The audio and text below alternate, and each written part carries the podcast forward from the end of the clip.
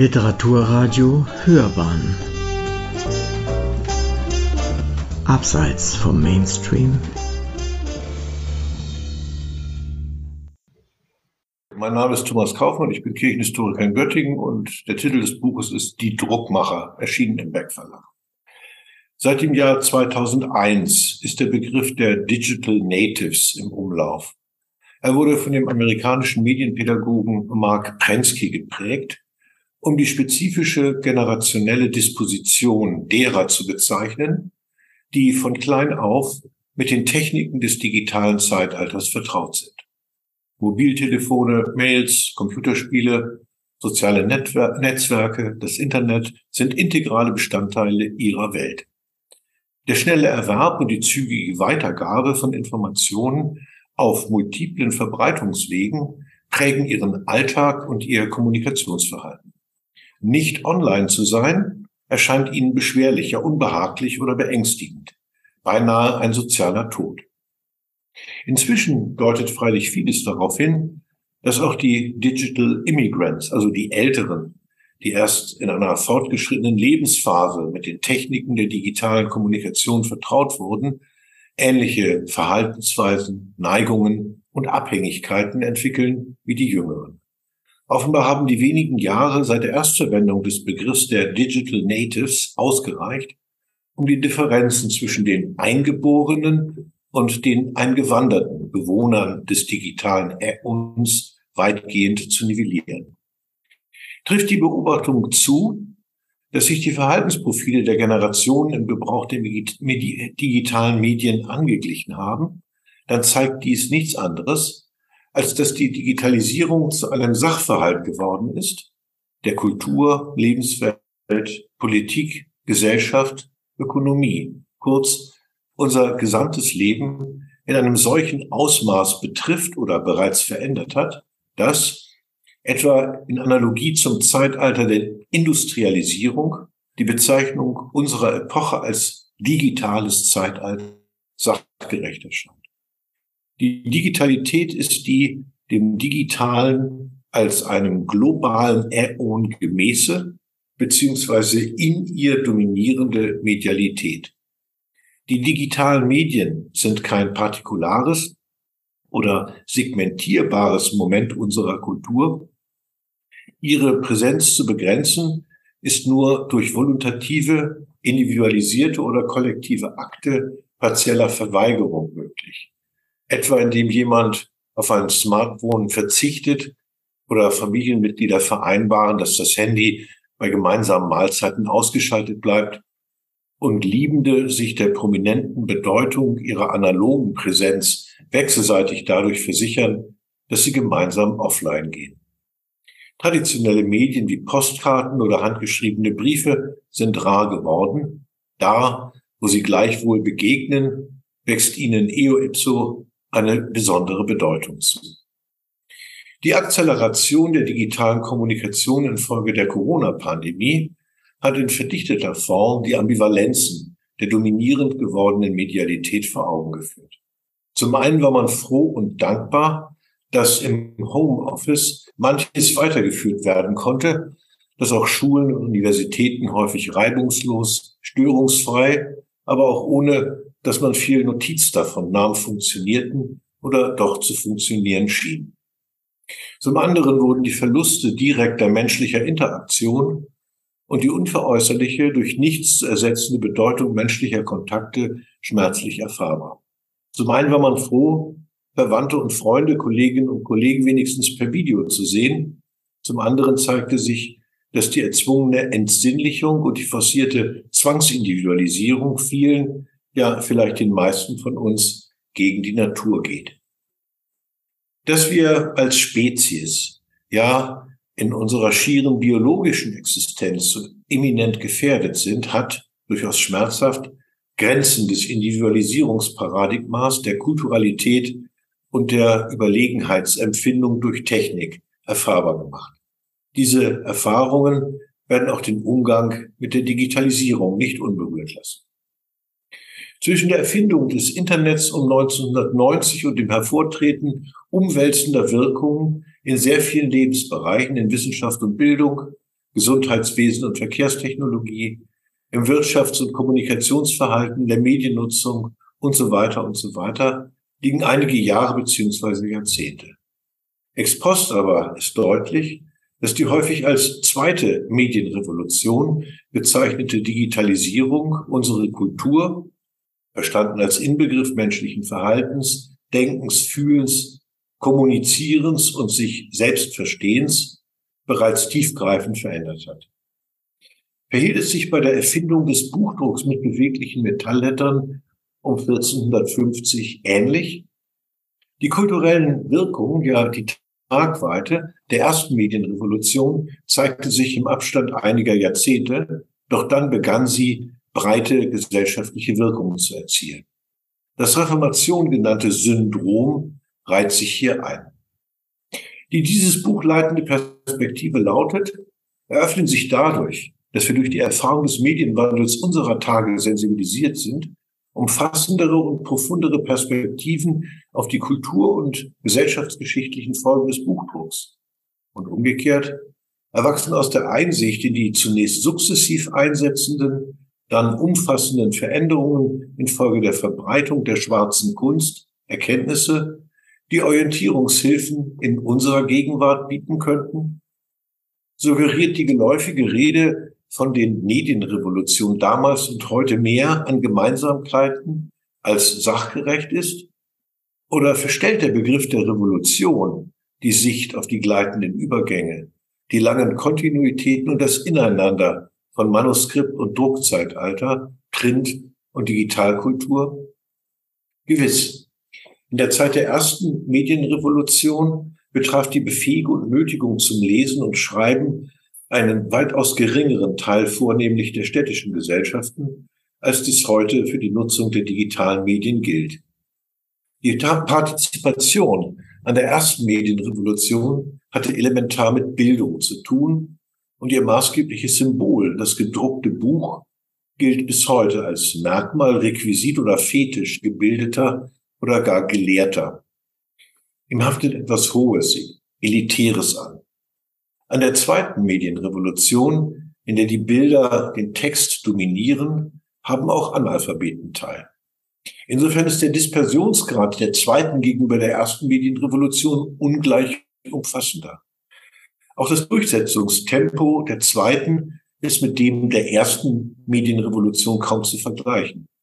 Es entspricht der entschleunigten Gangart der entfesselten Moderne, in der wir leben. Etwa ein halbes Jahrhundert dauerte es, bis sich die typografische Reproduktionstechnologie in diversen Ländern Lateineuropas, freilich in sehr unterschiedlicher Dichte, durchsetzte. Die globale Verbreitung neuer digitaler Techniken, Programme oder Viren erfolgt heute eher in Sekunden, Minuten und Stunden als in Tagen oder Wochen. Die Chance, erste und zweite Medienrevolution miteinander in Beziehung zu setzen und wechselseitig zu erhellen, bleibt gleichwohl reizvoll. Auch, ja, vor allem, weil der Medienwandel in beiden Fällen als prägende Signatur eines Epochenumbruchs zu gelten hat. Am Schluss des Buches werden diese vergleichenden Überlegungen knapp wieder aufgenommen. In der Analogie zu den Digital Natives sind die Printing Natives die maßgeblichen Träger der ersten Medienrevolution, also die Vertreter jener Generation, für die der Umgang mit gedruckten Texten zu einer Selbstverständlichkeit geworden war. Geboren in den 1470er bis 1490er Jahren, wuchsen sie in eine kulturelle Situation hinein, in der die Printtechnologie etabliert und weithin konsolidiert war und erste Standardisierungen und Normierungen hinsichtlich der Gestaltung, Vermarktung und Akzeptanz ihrer Produkte erreicht waren. Meist wuchsen die Printing Natives mit gedruckten Schulbüchern auf und studierten in der Regel an Texten, die in gleichmäßiger Qualität gedruckt waren. Nicht selten besaßen sie eigene Bücher oder hatten einen Zugang zu Bibliotheken. Auch in den öffentlich verfügbaren Buchexemplaren brachten sie mit größter Selbstverständlichkeit Unterstreichungen und Annotationen an.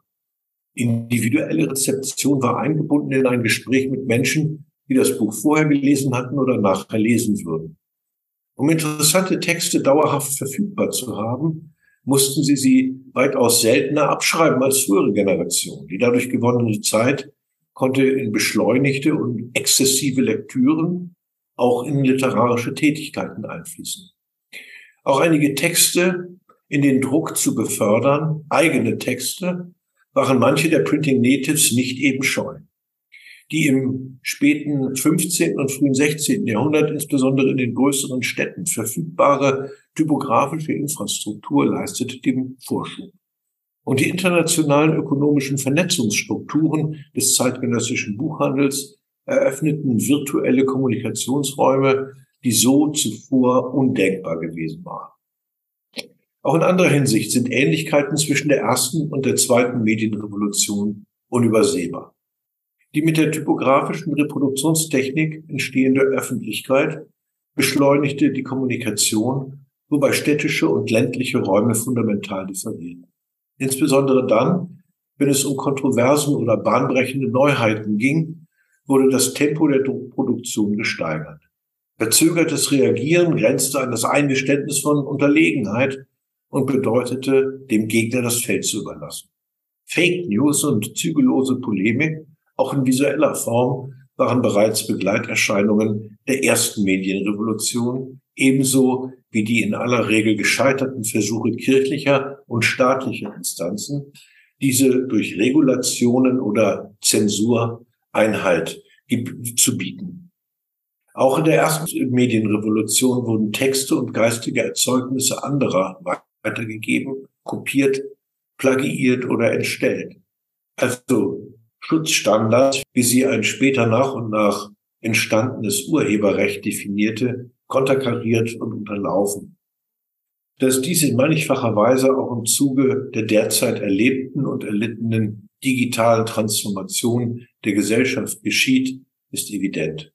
Ob die zweite eine Fortsetzung der ersten Medienrevolution ist, wird am Ende dieses Buches geklärt. Herzlich willkommen zu unserer neuen Folge von Hörbahn on Stage, liebe ZuhörerInnen. Ich bin Uwe Kulnig und mein Gast bei Literaturradio Hörbahn ist Professor Thomas Kaufmann. In dieser Sendung geht es um sein Sachbuch Die Druckmacher, wie die Generation Luther die erste Medienrevolution entfesselte. Thomas Kaufmann las gerade aus seinem Buch, sodass wir einen guten Eindruck davon bekommen haben, um was es geht. Nun möchte ich mich mit ihm über sein Buch unterhalten.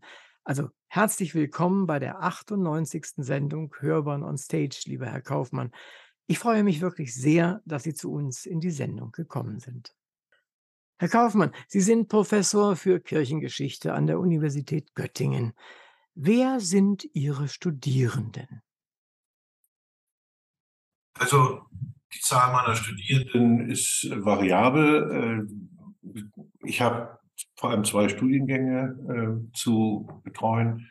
Das eine sind zukünftige Lehrer beziehungsweise. Lehrerinnen und Lehrer und das andere sind zukünftige Pastorinnen und Pastoren. Mhm, verstehe. Die in, äh, in etwa einem Zahlenverhältnis von 1 zu 2, also etwa doppelt so viel Vereinsstudenten wie äh, Lehramtsstudenten ausmachen. Ja, 2020 bekamen Sie den Leibniz-Preis der Deutschen Forschungsgemeinschaft. Darf ich fragen, wofür Sie ausgezeichnet wurden?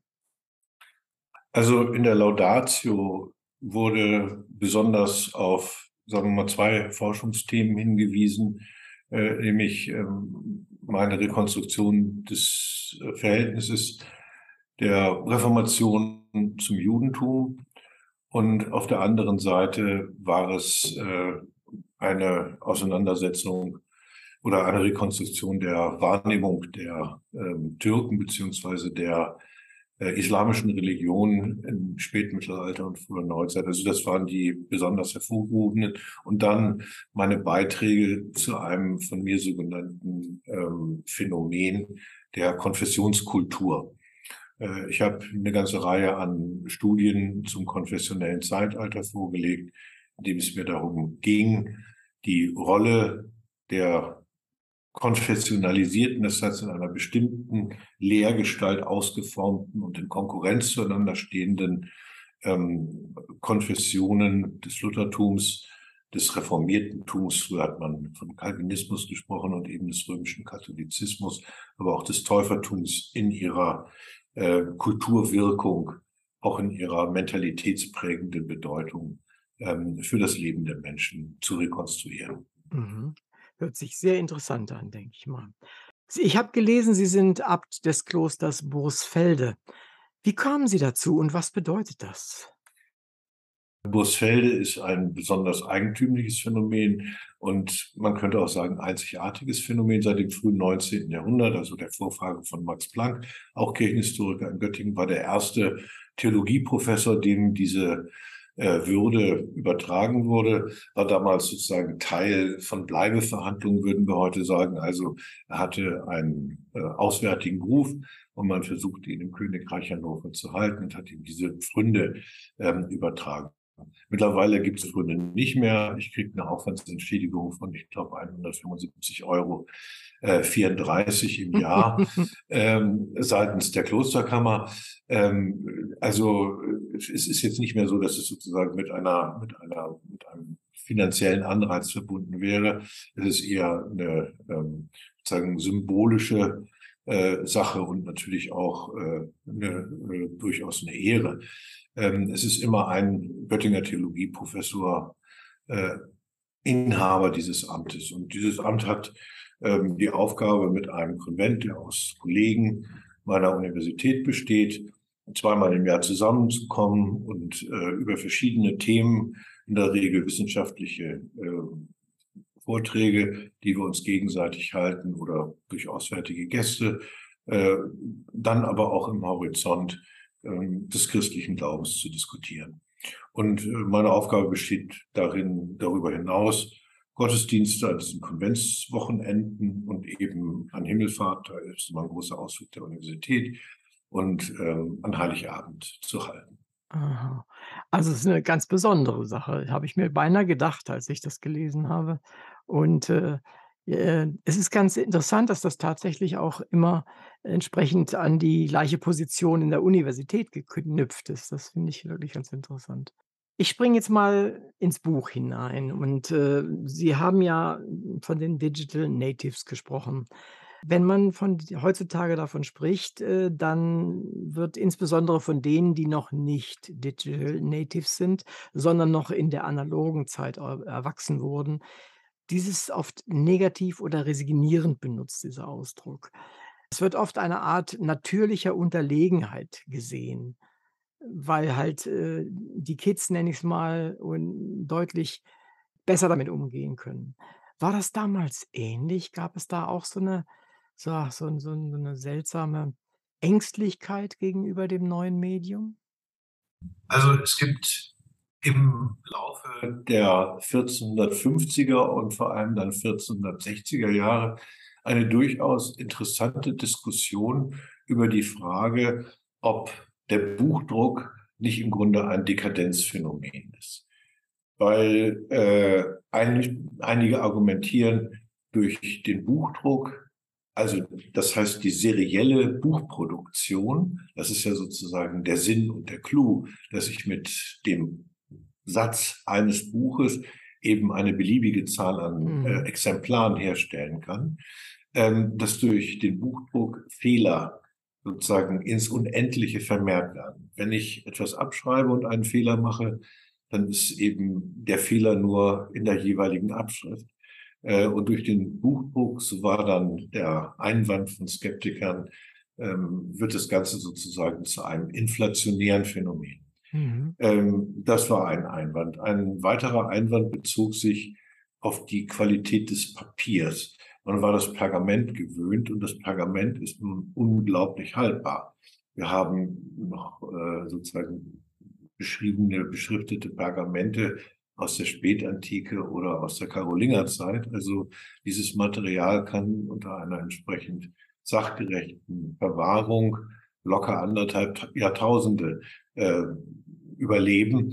Bei dem Papier fürchtete man, dass das nach kurzer Zeit ähm, sich als unbeständig erweisen würde. Heute wissen wir, dass gerade das Papier äh, der Anfangszeit, ich würde sagen, der Inkunabelzeit, also der ähm, Wiegendruckzeit, als der Buchdruck noch in der Wiege war, in Conabula die Wiege, ähm, dass also in der Wiegenzeit des Buchdrucks besonders hochwertige Papiere hergestellt wurden.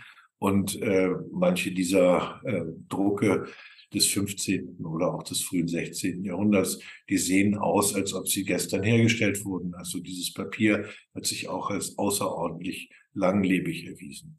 Aber diese sozusagen kulturskeptischen Attitüden sind zunächst greifbar. Es gibt auch Buchsammler, etwa italienische Renaissancefürsten, die sagen, nein, nein, in meine Bibliothek kommt kein gedrucktes Buch. In meine Bibliothek kommen nur Handschriften mhm. auf Pergament. Also das ist dann auch eine Prestigesache. Dem Buchdruck haftete in gewisser Weise in der Frühzeit dann auch etwas sozusagen Vulgäres an, denn äh, es gibt neben dem sozusagen äh, neben den äh, High-Quality-Products, die wir immer in erster Linie in den Blick nehmen. Also die berühmteste ist natürlich äh, die äh, Ikone des Buchdrucks schlechthin, die B42, also die 42-zeilige ähm, lateinische äh, Vulgata, also der äh, Bibeltext, äh, mhm, ja. den äh, Johannes Gutenberg gedruckt hat.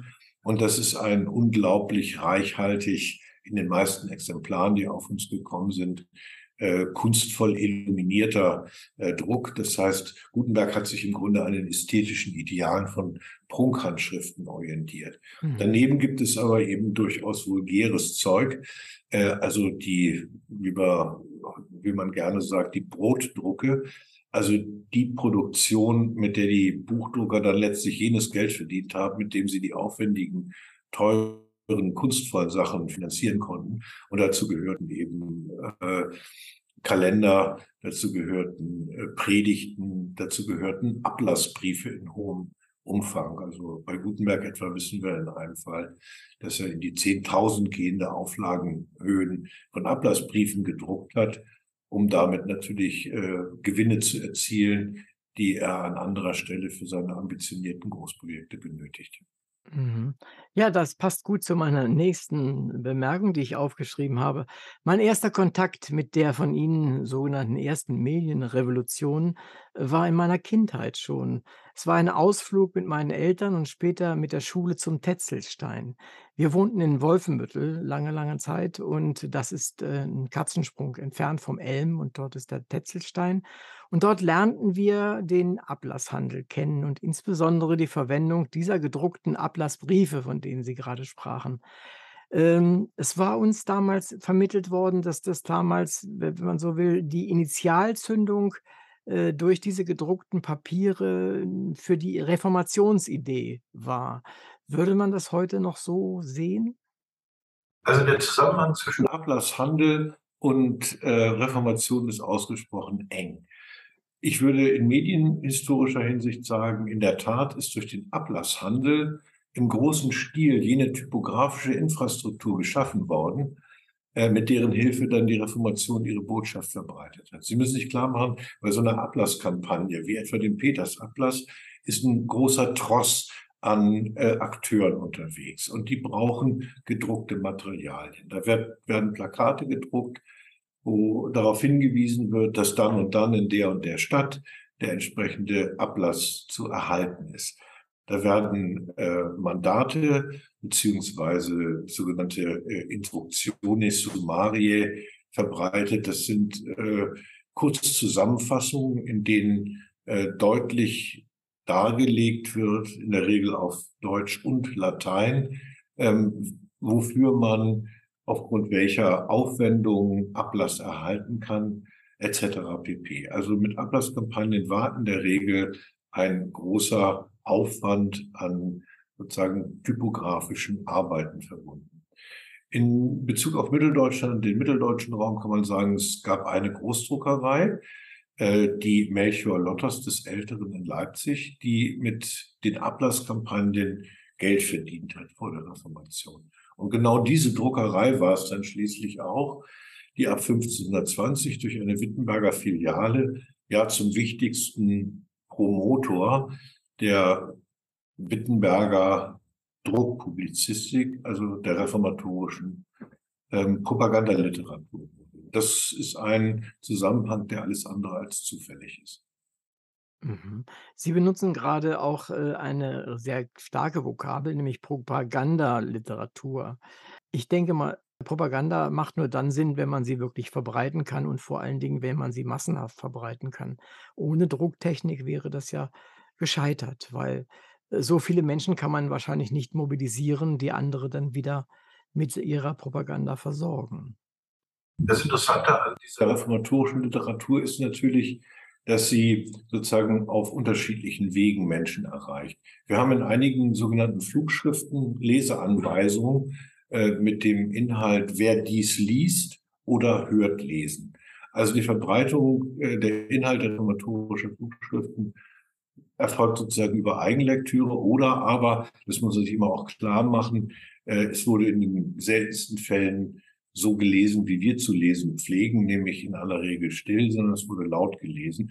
Bei Gelehrten im eigenen sozusagen Studierzimmerchen mag das anders gewesen sein, aber in aller Regel äh, war Lesen durchaus eine Gemeinschaftsbetätigung. Sie fand im einzig geheizten Raum in der, äh, äh, in der Stube oder natürlich im Wirtshaus, gegebenenfalls auf Marktplätzen statt. Also war sozusagen ein soziales Phänomen. Und auf diese Weise hatten natürlich sehr viel mehr Leute an den Inhalten dieser Flugschriften teil, als selber lesen konnten. Und äh, das wurde von Seiten derer, die dieses Schrifttum verbreiteten, durchaus auch kalkuliert. Es gibt eine Reihe an äh, oder sehr viele Schriften, die neben sozusagen dem Text auch ein illustriertes Titelblatt haben, das durchaus sagen agitatorische Funktion wahrnimmt und nicht lesefähigen bestimmte Kerninhalte des äh, Druckes vermittelt. Sie nennen in Ihrem Buch Personen wie Dürer, Erasmus von Rotterdam, Johannes Reuchlin, Zwingli und natürlich Martin Luther. Kann man sich vorstellen, dass man sie heute noch kennen würde, ich meine, mal abgesehen von Luther vielleicht, hätte es die nutzbare Drucktechnik nicht oder zumindest nicht in dieser Form und in der Verbreitung gegeben? Wäre Dürer noch da? Dürer ist natürlich ein Künstler außerordentlichen Formats und äh, er verstand eine breite Palette an künstlerischen Ausdrucksformen zu bedienen, äh, wobei ich sagen würde, der in seiner Zeit sicher berühmteste Aspekt seiner Tätigkeit war der druckgrafische. Dürer hat äh, meisterhafte Holzschnitte, unglaublich fein äh, ziseliert hergestellt und äh, diese in der Regel oder in vielen Fällen in Serien verbreiteten Holzschnitte sind im Grunde ja die verbreitetste oder eine der verbreitetsten Druckgrafiken der Zeit. Er hat Serien gemacht zur Apokalypse, berühmte Serien zum Marienleben, äh, zur Passion und so weiter. Und diese Serien wurden im Grunde in Form von Büchern oder als äh, sozusagen äh, ja Blattsammlung ähm, veräußert. Ähm, damit hat, äh, hat Dürer den Großteil seiner Umsätze gemacht. Und ähm, das tritt so ein bisschen häufig äh, hinter der äh, ja, sonstigen künstlerischen Tätigkeit äh, Dürers zurück. Aber bewundert als europäischer Künstler, bewundert war er im Wesentlichen durch sein druckgrafisches Werk. Und da kann man dann interessante Beobachtungen machen, nämlich dass durch die Druckgrafik Dürers bestimmte Bildmotive, etwa des Apokalypsezyklus, ja im Grunde dann ähm, auf die ähm, äh, in die Malerei wandern. Also wir haben hier sowas wie äh, Intermedialität. Ähm, also andere Künstler in ganz Europa, sowohl in Polen als auch in Spanien, erwerben Dürersche Holzschnitte und äh, malen nach Maßgabe sozusagen der äh, Bildideen Dürers äh, dann äh, Altarretabeln äh, sozusagen ähm, von, äh, von Barcelona bis nach Warschau. Also das äh, ist ein Phänomen, das charakteristisch ist für die Transformation der europäischen Gesellschaft, aber auch das Zusammenwachsen äh, einer europäischen Kultur vermittels der Möglichkeiten, die die äh, Druckgrafik bietet. Oder wenn man ein anderes Beispiel nimmt, das nun relativ äh, einschlägig und bekannt ist, also die Verbreitung der Nachrichten der äh, sogenannten Entdeckung Amerikas, also der entsprechenden Briefe des Kolumbus, die eben in den 1490er Jahren in verschiedene europäische Sprachen übersetzt äh, verbreitet werden.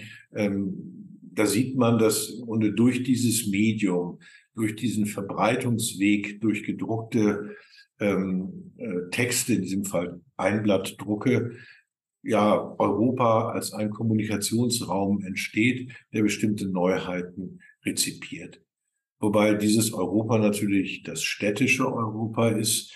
Ähm, der Buchdruck spielt natürlich primär in den städtischen Kontexten eine Rolle, aber er wird dann auch relativ früh seitens der Bischöfe oder der Landesfürsten oder des Papsttums als äh, Instrument verstanden, um Herrschaft auszuüben. Also insofern hängt der Buchdruck sehr eng auch mit den äh, Prozessen, die wir frühmoderne Staatlichkeit nennen, äh, engstens zusammen.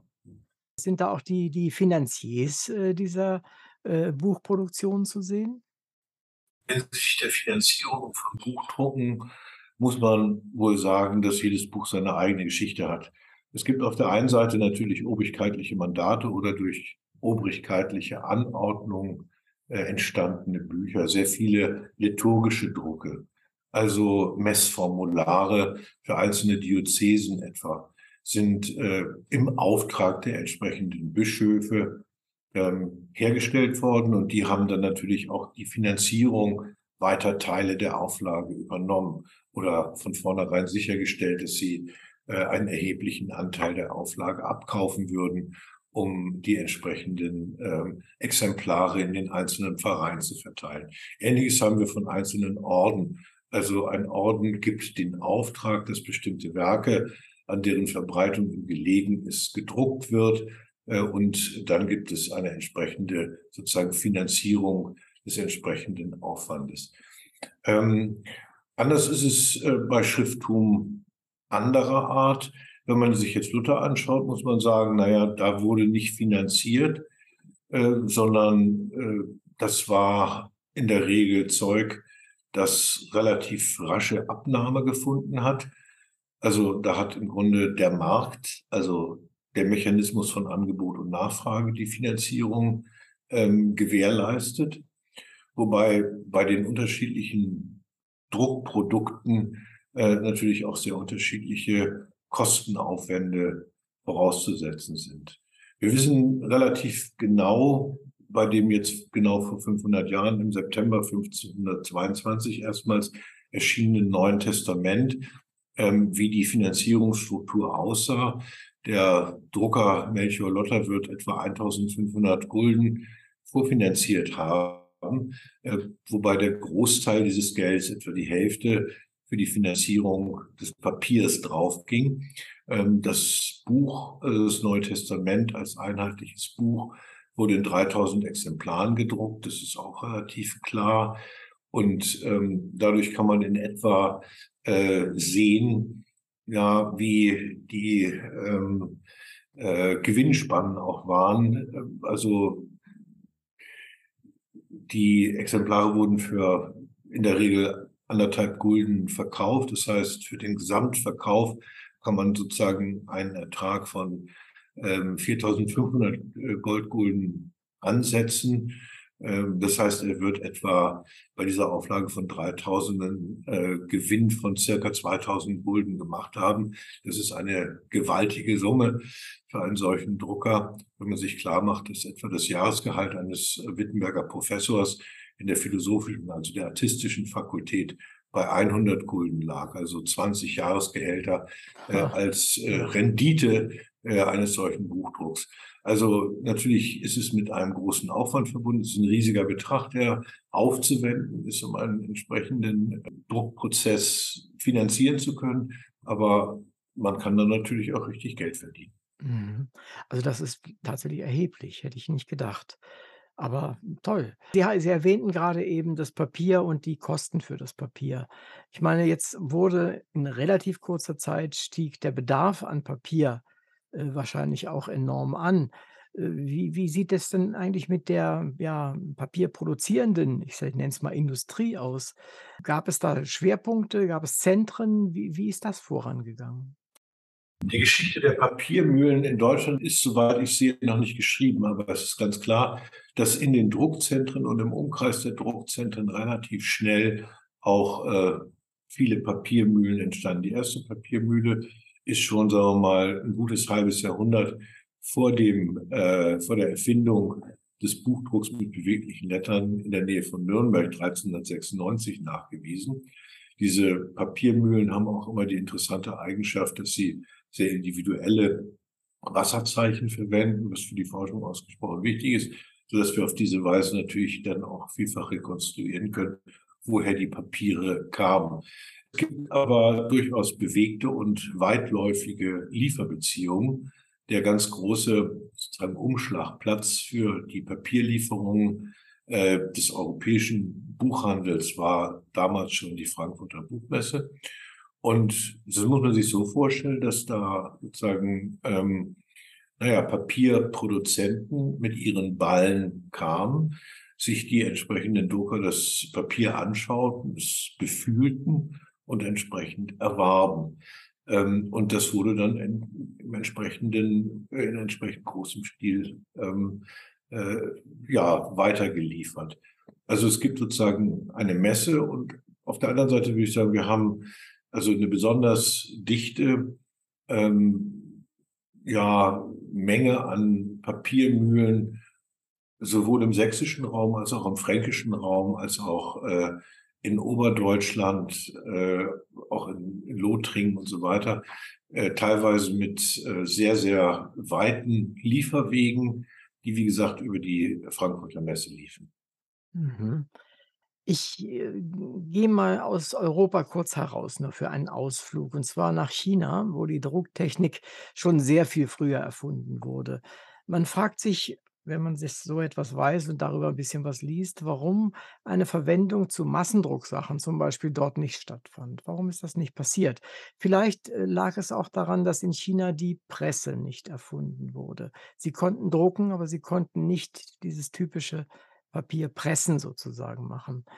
Also, vielleicht liegt es daran, dass so wichtig die Erfindung von Lettern, Setzkästen und Schrifttypen hier auch war. Das eigentlich Entscheidende war vielleicht die Erfindung der Druckerpresse. Wie sehen Sie das? Die Druckerpresse war natürlich durch den sowohl durch den Weinbau als auch durch die Papierpresse in gewisser Weise in Europa äh, um 1400 etabliert und bekannt. Ähm, das ist das eine. Das andere ist, glaube ich, äh, ein gesellschaftlicher äh, und ein sozusagen sozialgeschichtlicher Sachverhalt. Die Schreib- und Drucktechnik im Kontext der chinesischen Gesellschaft ist einfach oder in erster Linie eine höfische Kunst. Mhm. Das heißt, sie wird dort von äh, äh, den Beamten des Kaisers, des Kaiserhofes beherrscht, strahlt aber nicht darüber hinaus in die Gesellschaft. In Bezug auf Europa ist klar, es sind sozusagen die ähm, Verdichtungszonen kultureller Praxis, nämlich die Städte und zeitgenössischer Ökonomie, das sind die Städte, äh, in denen der Buchdruck erfunden wird und von denen aus der Buchdruck auch ausstrahlt, eben in andere sozusagen städtische Zentren hinein. Wenn man beobachtet, wo entstehen dann sozusagen nach Mainz beziehungsweise Straßburg, also den äh, Tätigkeitsorten Gutenbergs, die ersten Pressen, dann ist es sozusagen der süddeutsche Raum und dann eben relativ schnell Norditalien, Venedig, Subiaco in der Nähe Roms. Also es sind im Grunde die äh, Orte, in denen es ein besonders dichtes äh, Maß an ähm, Gewerben, an Handel äh, und eine besondere Konzentration von Geld gab. In den Städten äh, kann eben auch eine entsprechende Nachfrage vorausgesetzt werden. Wenn Sie mit entsprechenden interessanten Druckwerken aufwarten, dann können Sie die Auflagen im äh, 15. Jahrhundert in der Inkunabelzeit sind in der Regel relativ bescheiden, 200, 300 Exemplare. Äh, aber in einer entsprechenden Stadt wie Venedig, die eben unendlich viele Besucher aus allen Weltengegenden anzieht, kann man eben Druckprodukte dieser Art äh, auch absetzen. Mhm. Also es ist im ersten Fall der, der Druckerpressen äh, eine Sekundärnutzung. Klar, wenn, wenn so etwas existiert, dann können, sind verschiedene Nutzungen natürlich möglich und denkbar.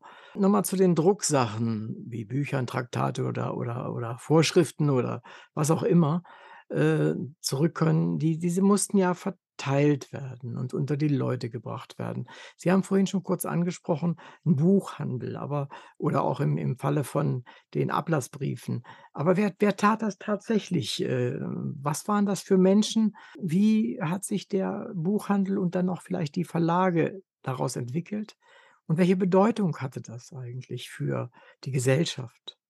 Wir haben sehr unterschiedliche Formen des Buchhandels. Ähm, Im 16. Jahrhundert oder schon im 15. Jahrhundert. Es gibt auf der einen Seite, wenn man so will, den stationären Laden in einer Druckpresse selbst. Wir haben Abbildungen und auch zum Teil Beschreibungen, wo man sagen kann, gut, da wird gedruckt und daneben gibt es einen kleinen Verkaufsraum, in dem die Verlagsproduktion oder die Druckproduktion ausgelegt wird. Die Unterscheidung, die uns geläufig unterscheidet zwischen Druckern und Verlegern, setzt sich im Grunde erst konsequent im 17. Jahrhundert durch. Im 16. Jahrhundert sind die Drucker in der Regel auch diejenigen, die den Vertrieb ihrer Druckerzeugnisse gewährleisten. Also einerseits durch ein kleines Lädchen, andererseits auf Marktplätzen, also Stände auf Marktplätzen. Der dritte wichtige äh, Handel ist sozusagen über die sogenannten Buchführer.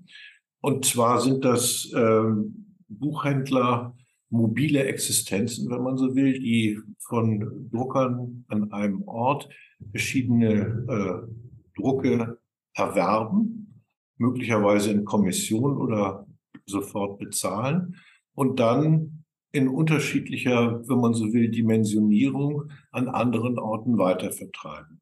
Das kann sozusagen im großen Stil erfolgen, indem man ganze Wagenladungen mit ähm, entsprechenden Druckprodukten aus einem Druckort wie Leipzig äh, in verschiedene Städte fährt und dort Fall bietet. Es kann aber auch, wenn man so will, in Form eines individuellen äh, Verfahrens gehen. Also wir wissen von äh, Buchführern, die in, ja im Grunde so Kiepen, in denen äh, auch äh, andere Dinge transportiert wurden, auch was weiß ich, agrarische Produkte, Wein etc., äh, im Grunde Bücher transportieren und mit diesen Kiepen im Grunde von Kneipe zu Kneipe ziehen und dort ihre Flugschriften anpreisen. Teilweise auch gemeinsam mit Frauen, da haben wir auch Geschichten, dass es sozusagen Ehepaare sind, äh, die in dieser Weise als fahrende Händler ähm, ja, Buchprodukte ähm, an den Mann, an die Frau zu bringen versuchen.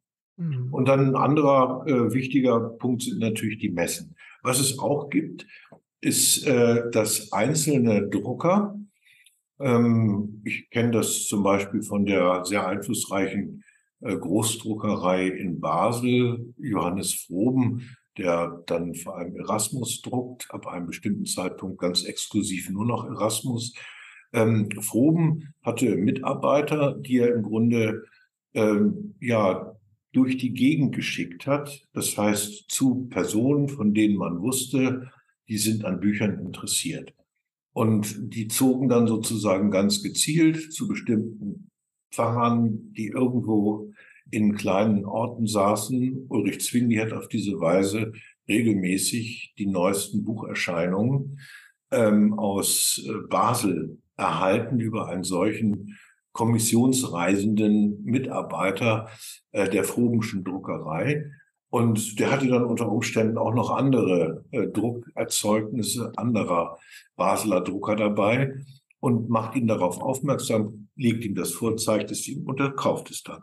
Also da ist dann sozusagen der Buchhandel direkt beim äh, Endverbraucher bei Kunden, bei denen man weiß, dass man auch mehr als ein Buch loswerden wird. Ich komme noch mal zurück auf, äh, ja, Martin Luther und letztendlich die Reformation. Und zwar, äh, ist es ja so, dass es ein großes Medienereignis war, die sein Auftritt letztendlich in Worms.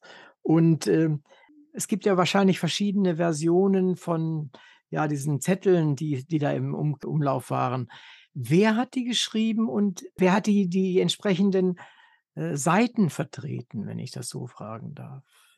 Also in Worms spielt, wenn man so will, die mediale Dimension, die die Reformation begleitet und die sie auch ermöglicht, eine recht vielfältige Rolle. Auf der einen Seite ist Luther natürlich in gewisser Weise Medienstar und Medienprodukt. Ähm, eine zweite Dimension, die das Ganze in Worms selbst hat, war, dass äh, dort äh, Anschläge gemacht wurden mit Einblattdrucken, die wir nicht mehr im Original haben, aber deren Parolen wir äh, aus äh, handschriftlicher Überlieferung kennen, wo Leute im Grunde, naja, Angst verbreitet haben, systematisch Druck erzeugt haben, äh, mit etwa der Ankündigung, es können hunderte von Rittern schnellstens nach Worms kommen und Luther befreien, falls ihm irgendwas widerfährt und so weiter. Also da wurde sozusagen äh, innerhalb einer solchen Stadt mit gedruckten Zetteln ja im Grunde Stimmung gemacht.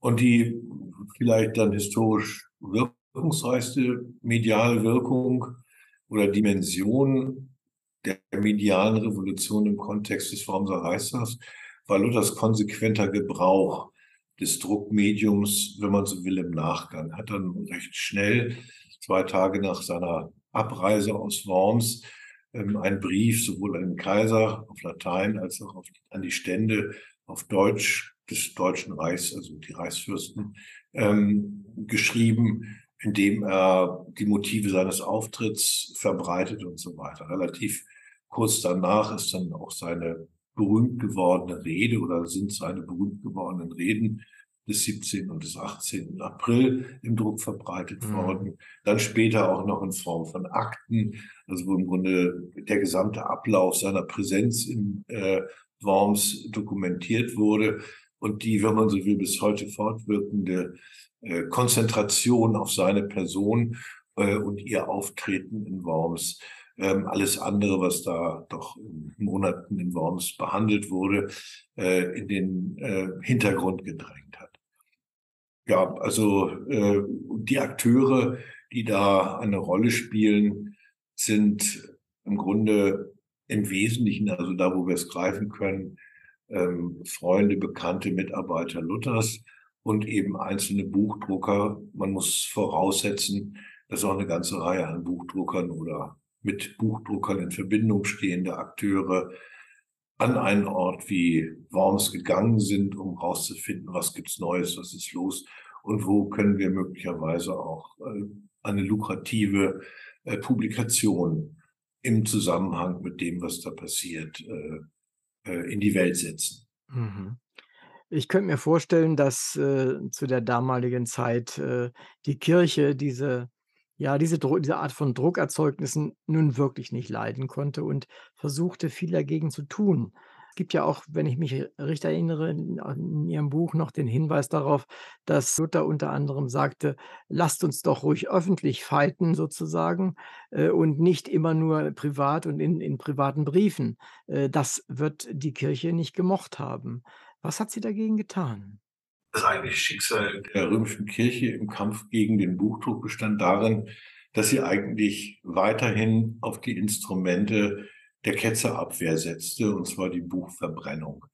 Ähm, das hat natürlich über viele Jahrhunderte relativ gut funktioniert. Und wenn Sie eine sehr überschaubare Zahl an äh, bestimmten materiellen Überlieferungsträgern eines Textes haben, also fünf, sechs Handschriften, die können Sie vernichten. Aber äh, bei gedruckten Büchern wird es natürlich schwieriger, weil der Dispersionsgrad unendlich viel größerer ist bei einer Auflage von 1000 Exemplaren. Das heißt, das Zeug ist überall. Sie kriegen es nicht unter Kontrolle. Es gibt einen ganz witzigen Brief äh, eines äh, Buchhändlers an Beatus Renanus. Das ist so ein, ich nenne die Leute Buchakteure, also jemand, der für Buchdrucker Texte heranschafft, der aber auch Editionen klassischer, antiker Texte ins Werk setzt. Also in diesem Briefwechsel zwischen Beatus Renanus und Bonifatius Ammerbach, das ist der Sohn eines Buchdruckers, geht es darum, dass in Mainz eine Bücherverbrennung stattfinden soll.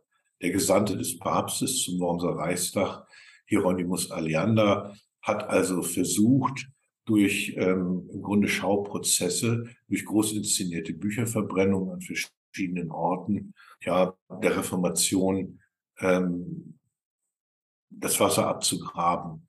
Ähm, und das Gegenteil war der Fall. Also in Worms weigert sich dann der äh, Henker, der den Stoß mit Büchern also anstecken soll, äh, die anzuzünden und sagt, nö, Luther sei doch noch nicht richtig äh, rechtskräftig verurteilt, man habe ihn doch gar nicht der ähm, Unwahrheit überführt.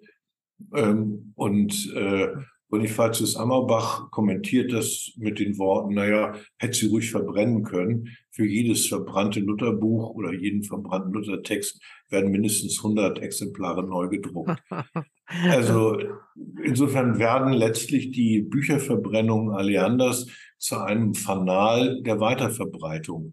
Also das heißt, die, das Instrument, das äh, im Kontext der Ketzerbekämpfung jahrhundertelang funktioniert hat, versagt angesichts dieses sozusagen medientechnologischen äh, Wandels. Ich möchte noch mal äh, in Ihrem das in Ihrem Buch auch äh, Allzweckwaffe, glaube ich, genannt wird, illustrierte Einblattdruck zurückkommen. Viel, viel später waren Drucksachen ja wirklich schon völlig selbstverständlich.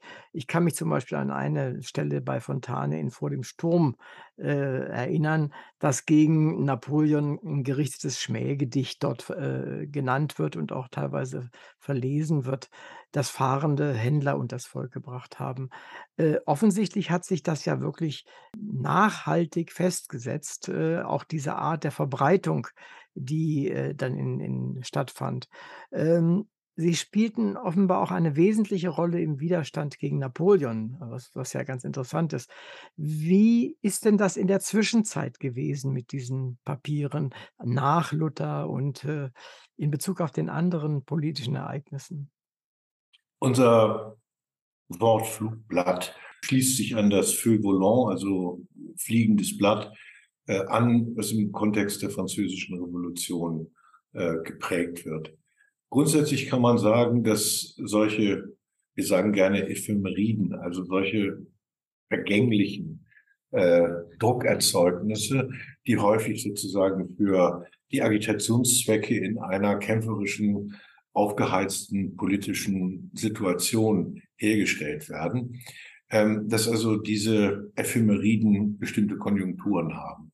Man kann sehr deutlich zeigen, dass es eine vermehrte Produktion von Einblattdrucken äh, im Laufe des 16. Jahrhunderts, etwa im Kontext von ähm, Kuriositäten oder Irregularitäten bei ähm, kosmischen ja, Besonderheiten, also ein bestimmtes, äh, eine bestimmte meteorologische Konstellation, äh, Sonnenfinsternisse, aber auch ähm, ja, sogenannte Monstra-Geburten, also die Geburten von Kälbern mit zwei Köpfen mhm. oder siamesischen Zwillingen und so weiter, führten in der Regel dazu, dass Sensationsmeldungen in Form entsprechender Einblattdrucke verbreitet wurden.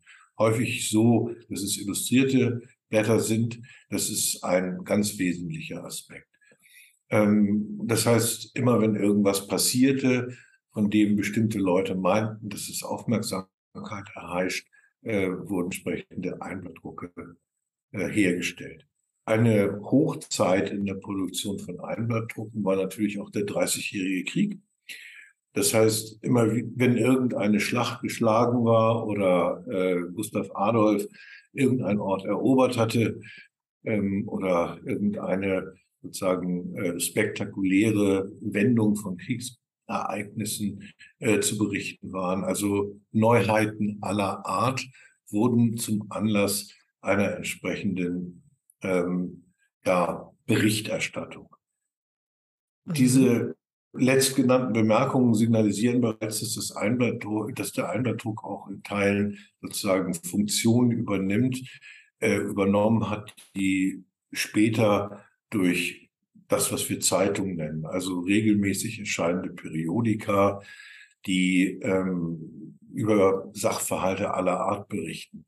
Ähm, diese Aspekte oder so, also die Einblattdrucke übernehmen bestimmte Funktionen, die dann später in das Zeitungswesen äh, eindringen. Also letztlich ist dann die Zeitung als regelmäßig erscheinendes äh, Periodikum äh, mit einer äh, entsprechend erweiterten auch Wahrnehmungsperspektive äh, dasjenige äh, ja sozusagen mediale Produkt, das äh, ein Stück weit auch die Funktion des Einblattdrucks ähm, verändert. Der Einblattdruck wird dann viel stärker, ich will mal sagen, parteiliches äh, Agitationsinstrument, die man nicht mehr äh, nur über spektakuläre Dinge äh, informiert, sondern Leute zu bestimmten Haltungen ähm, zu bewegen versucht, also bestimmte Parteiennamen etwa äh, zu erzwingen beziehungsweise zu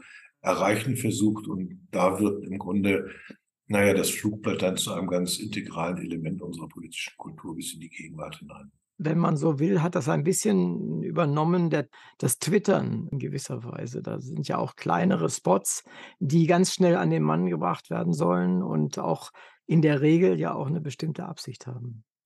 Ja, das ist mit Sicherheit auch äh, ein Aspekt der digitalen Transformation unserer politischen Kommunikationskultur, dass auf digitalem Wege viele Dinge sehr viel schneller und natürlich kostengünstiger und äh, über einen unendlich weiteren Verbreitungsradius ähm, verbreitet werden können, als das mit einem sozusagen analogen Flugblatt der Fall ist. Also äh, insofern ist das Flugblatt im digitalen Zeitalter ja, also das Flugblatt, das wir kennen als analoges auf Papier äh, gedrucktes äh, äh, ja, Wort-Bild-Phänomen oder äh, Wort-Text-Phänomen in, in gewisser Weise äh, ja vom Aussterben bedroht, würde ich sagen.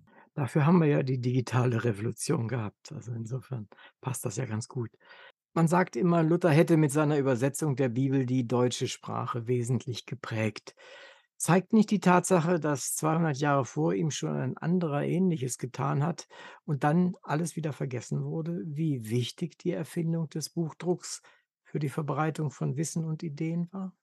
Also das Bibelübersetzung ist insofern äh, ein sozusagen Meilenstein auch der Sprachgeschichte, als äh, durch den Buchdruck erstmals dieses Buch zwar nicht in jeden Haushalt, klar gibt es da soziale Schranken und so weiter, aber doch in sehr viele Haushalte gelangen konnte.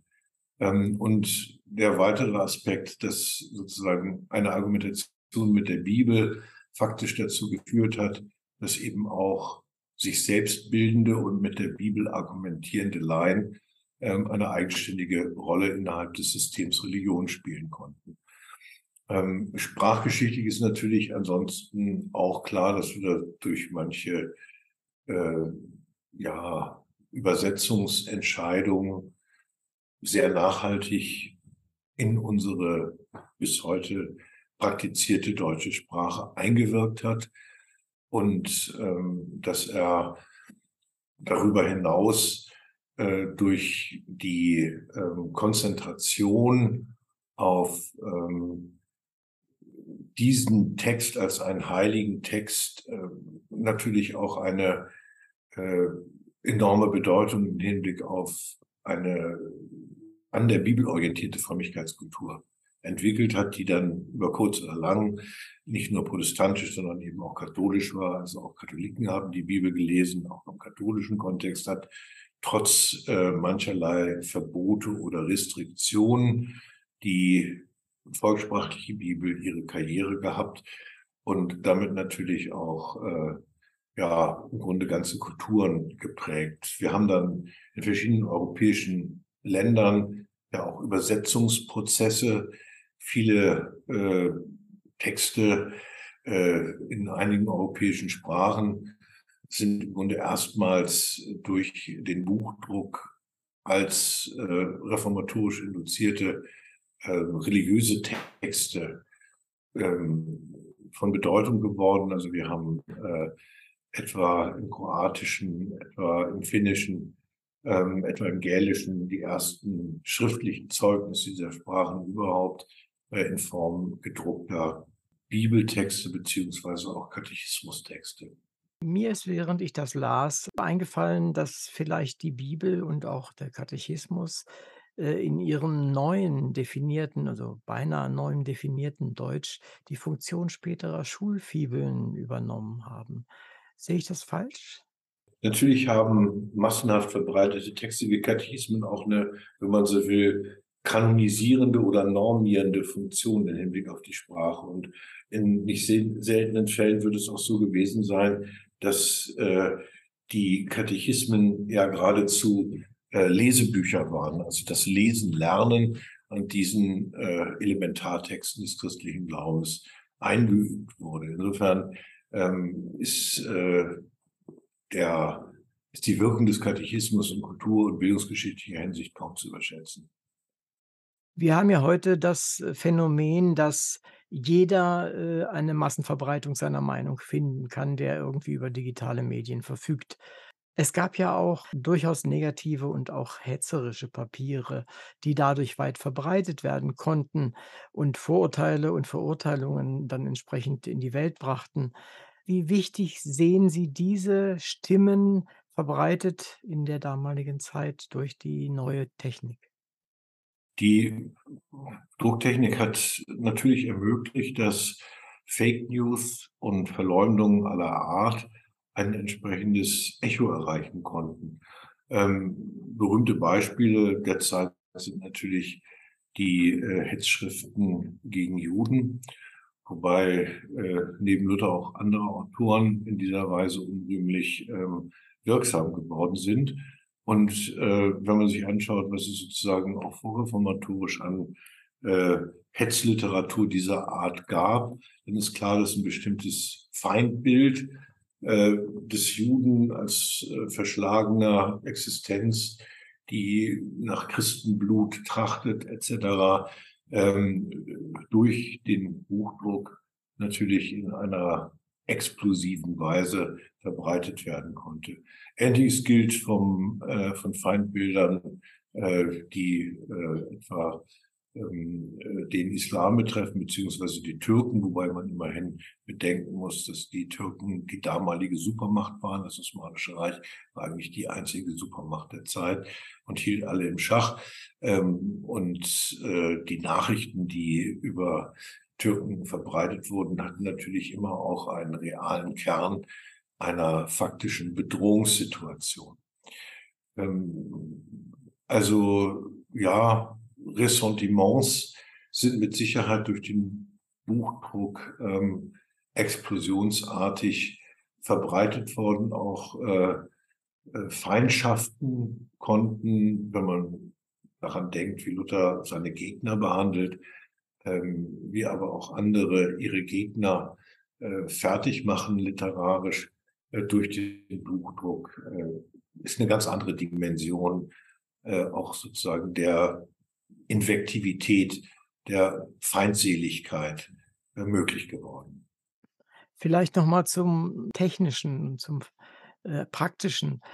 Ich meine, wenn wenn man Bücher abschreiben lässt und es wurden ja viele Bücher abgeschrieben seinerzeit in den Skriptorien und so weiter, dann ist ja immer ein relativ großer Spielraum gewesen für die entsprechenden Formate, für in alle möglichen Inhalte, aber auch für Inhaltsverzeichnisse zum Beispiel.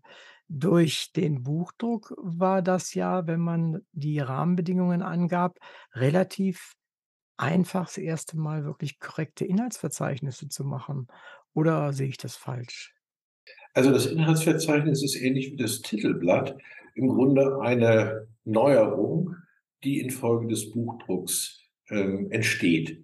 Ähm, also all die Dinge, die wir mit der allergrößten Selbstverständlichkeit bis heute voraussetzen, dass ein Buch ein Titelblatt hat, dass der Autor eines Buches auf dem Titelblatt ausgewiesen ist, dass es ein Inhaltsverzeichnis gibt, dass es Register verschiedenster Art gibt, also im Grunde, wenn man so will, Suchmaschinen, mhm. äh, um in dem Buch zu manövrieren. Das alles sind Erfindungen oder Weiterentwicklungen des Buches, die ähm, nicht im Manuskriptzeitalter entwickelt wurden, sondern die im Kontext des Buchdrucks entwickelt wurden, um auf diese Weise natürlich auch deutlich zu machen, ähm, worin die Überlegenheit des gedruckten Buches gegenüber der Handschrift besteht. Aber man muss schon im Grunde bis in die 1480er Jahre hochgehen, also drei Jahrzehnte, wenn man so will, Geschichte des Buchdrucks äh, abschreiten, bis man auf die ersten Titelblätter und Inhaltsverzeichnisse stößt. Doch so, so lange Zeit hat es gebraucht. Auf Ihrem Klappentext steht ja auch etwas in Bezug auf den Vergleich Digital Natives und Printing Natives. Sie gehen davon aus, dass man vielleicht auch die heutigen Digital Natives besser verstehen kann, wenn wir das Verhalten der Printing Natives äh, der zum Beispiel Luther-Generation betrachten. Was meinen Sie genau damit und wie weit würden Sie da gehen? Also Natürlich ist es ein bisschen plakativ, Printing und äh, Digital Natives äh, miteinander äh, sozusagen in Verbindung zu bringen. Ähm, was ich beabsichtige, ist eigentlich deutlich zu machen, äh, dass es sich um generationelle Dispositionen handelt, die man sich nicht ohne weiteres aussuchen kann. Ähm, ich bin in einer analogen Zeit geboren und habe sozusagen wesentliche Prägungen auch meiner Art äh, sozusagen des mich in der Welt bewegens, des kulturellen Habitus äh, durch diese analoge Prägung äh, für den Rest meines Lebens sicher irgendwie übernommen. Bei den Digital Natives ist, denke ich, vorauszusetzen, dass die in ganz anderer Weise mit ähm, gedruckten Materialien im Verhältnis zu digitalen umgehen, in vieler Hinsicht sehr viel bewusster auch äh, äh, unterscheiden, in welcher Lebensphase, in welcher Lebenssituation, welcher Mediengebrauch angemessener ist. Also ich will damit im Grunde deutlich machen, dass es einen Unterschied macht, ob man ein wenig oder sozusagen grundsätzlich ähm, von einer bestimmten medienkulturellen Situation erfasst ist. Und ich möchte raus aus der lange Zeit auch mich selbst beherrschenden Vorstellung, dass Digitalisierung ein Teilaspekt unserer Kultur berührt. Ich würde mittlerweile sagen, die Digitalisierung betrifft so ziemlich jeden Lebensbereich, in dem wir uns bewegen. Vielleicht außer dem Essen, aber äh, Essen und Kleidung brauchen wir natürlich irgendwie. Aber die Art und Weise, wie wir uns das Essen beschaffen, ist natürlich mhm. auch wiederum von der Digitalisierung tiefgreifend erfasst.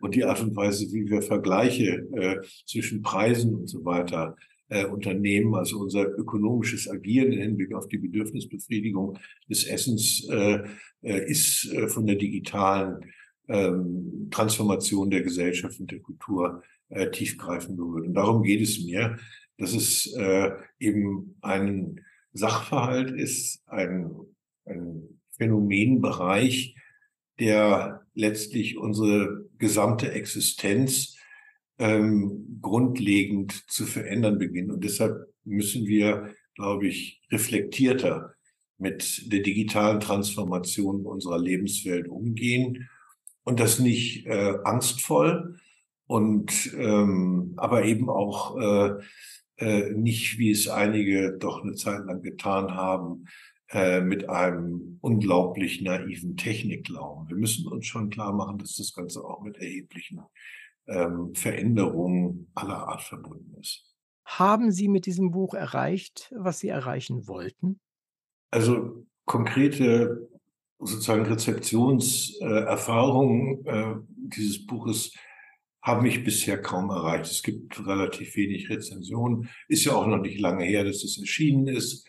Ähm, die Messe in Leipzig, bei der es vorgestellt werden sollte, ist ausgefallen. Also es hat nur eine ganz, also es hat einige, einige Termine, Radiotermine und so weiter gegeben. Das ist äh, ganz nett.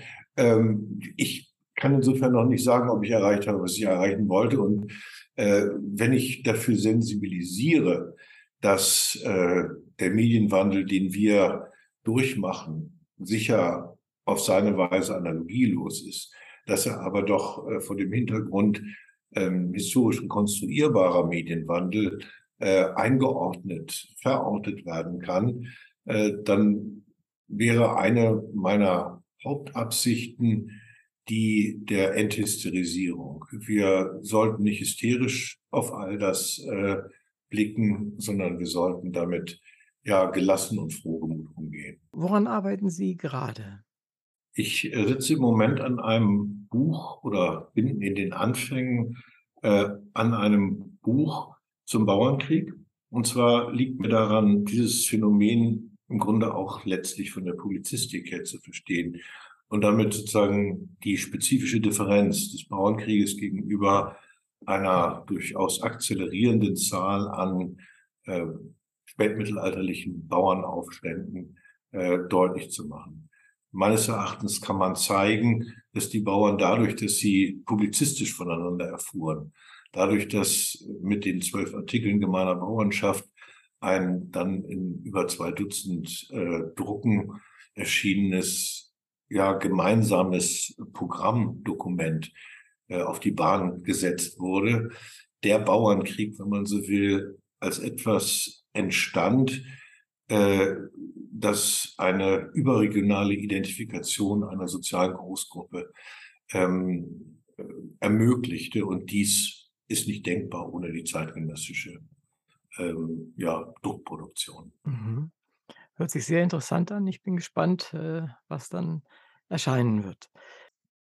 Liebe Hörerinnen und Hörer, danke, dass Sie wieder dabei waren. In der heutigen Sendung war Professor Thomas Kaufmann mein Gast. Es ging um sein Buch Die Druckmacher, wie die Generation Luther die erste Medienrevolution entfesselte. Ich finde das Buch hervorragend. Es ordnet viele Dinge, die nur lose in meinem Kopf herumschwirrten, logisch und nachvollziehbar ein. Als Laie kann ich gut folgen und im wahrsten Wortsinn mitdenken. Die Sprache ist flüssig, modern und überzeugend. Es macht Spaß zu lesen und sich in die Zeit einzufühlen. Die Inhalte sind dem Stoff und Geschehen sowie den historischen Hintergründen, Personen und Schicksalen entsprechend. Es werden historische Vorgänge so dargestellt, als wären sie erst vor kurzem geschehen. Ich bin Uwe Kulnig vom Literaturradio Hörbahn und sage vielen Dank, dass Sie heute so viel über die Zeit, Ihr Buch und die Gegenwart gesprochen haben. Auch im Namen unserer ZuhörerInnen sage ich, lieber Herr Kaufmann, herzlichen Dank für Ihre Mitwirkung bei dieser Sendung. Ja, auch herzlichen Dank meinerseits. Es war ein nettes Gespräch. Vielen Dank.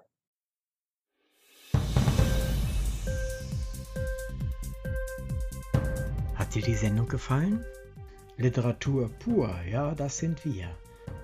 Natürlich auch als Podcast. Hier kannst du unsere Podcasts hören. Anchor, Spotify, Apple Podcast, iTunes, Google Podcasts, radio.de und viele andere mehr.